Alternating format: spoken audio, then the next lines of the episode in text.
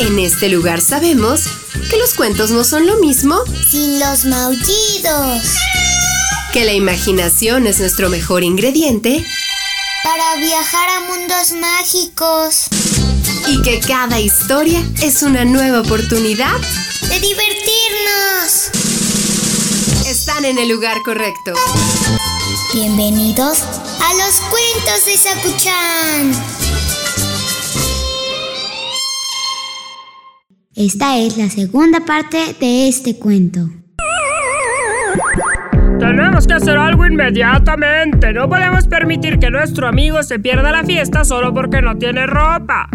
Una cotorra verde de pico color marfil fue la primera en pronunciarse a favor del múcaro. ¡Claro que sí! ¡Entre todos le ayudaremos! Escúchenme, se me ocurre una idea. Cada uno de nosotros nos quitaremos una pluma, juntaremos muchas y se las daremos para que se haga un traje a su medida.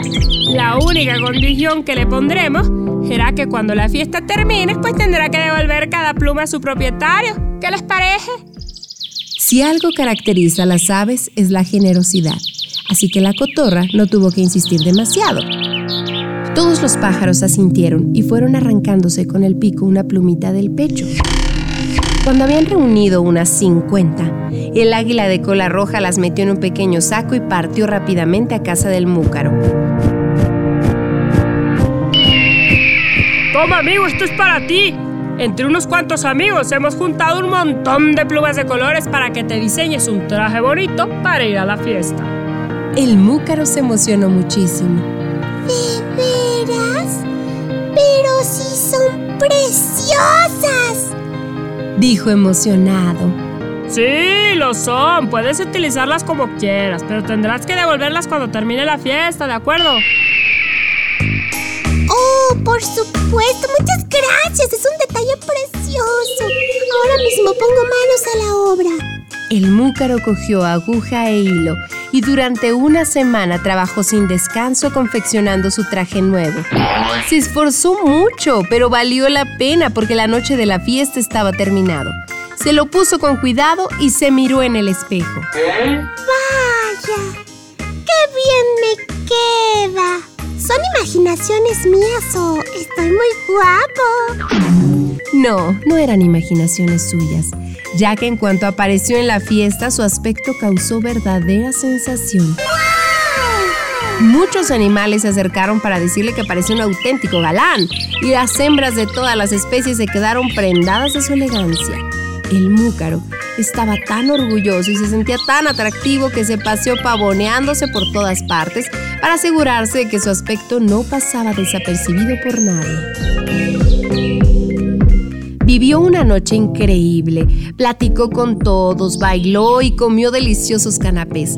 Hacía años que no la pasaba tan bien, pero cuando la fiesta estaba llegando a su fin, empezó a agobiarse. Sabía que se acercaba la hora de devolver las plumas y le daba muchísima tristeza. Ahora que tenía una ropa tan bonita y que le sentaban tan bien, pues tenía que desprenderse de ellas. Los invitados comenzaron a irse a sus casas y pensó que pronto no quedaría nadie. En un arrebato de egoísmo e ingratitud, decidió que lo mejor era escabullirse por la puerta de atrás para no tener que devolver las plumas. Miró a un lado, al otro, se dirigió a la salida sin llamar la atención y se internó en el bosque. Poco después, la orquesta dejó de tocar y los camareros comenzaron a recoger las bandejas de comida donde solo quedaban las migas. La fiesta había terminado. Los pájaros que habían cedido sus plumas tan generosamente buscaron al múcaro por todas partes, pero no tardaron en darse cuenta de que se había esfumado. Esperaron un par de horas a que volviera e incluso alguno salió a su búsqueda, pero nadie fue capaz de localizarlo, ni siquiera en su casa que estaba cerrada. Del múcaro nunca más se supo. Cuenta la leyenda que aunque han pasado muchos años, aún hoy las aves de Puerto Rico buscan al búho ladronzuelo para pedirle que devuelva las plumas, pero el múcaro se esconde muy bien y solo sale de noche para que nadie le vea ni le encuentre. Colorín colorado, este cuento ha terminado. El que se quedó sentado, se quedó pegado. Hoy queremos enviarle un saludo con mucho cariño a Diego Cruz Domínguez. Él todos los días se levanta temprano para ir a la escuela y escuchar estas historias. Gracias Diego. Saber que les podemos ser de compañía en sus días nos llena el corazón de alegría. Si ustedes quieren que les enviemos saludos, háganoslo saber a través de las redes sociales de Uniradio y en el Facebook de los cuentos de Sacuchán. Nos encantará conocerlos y saber sus nombres.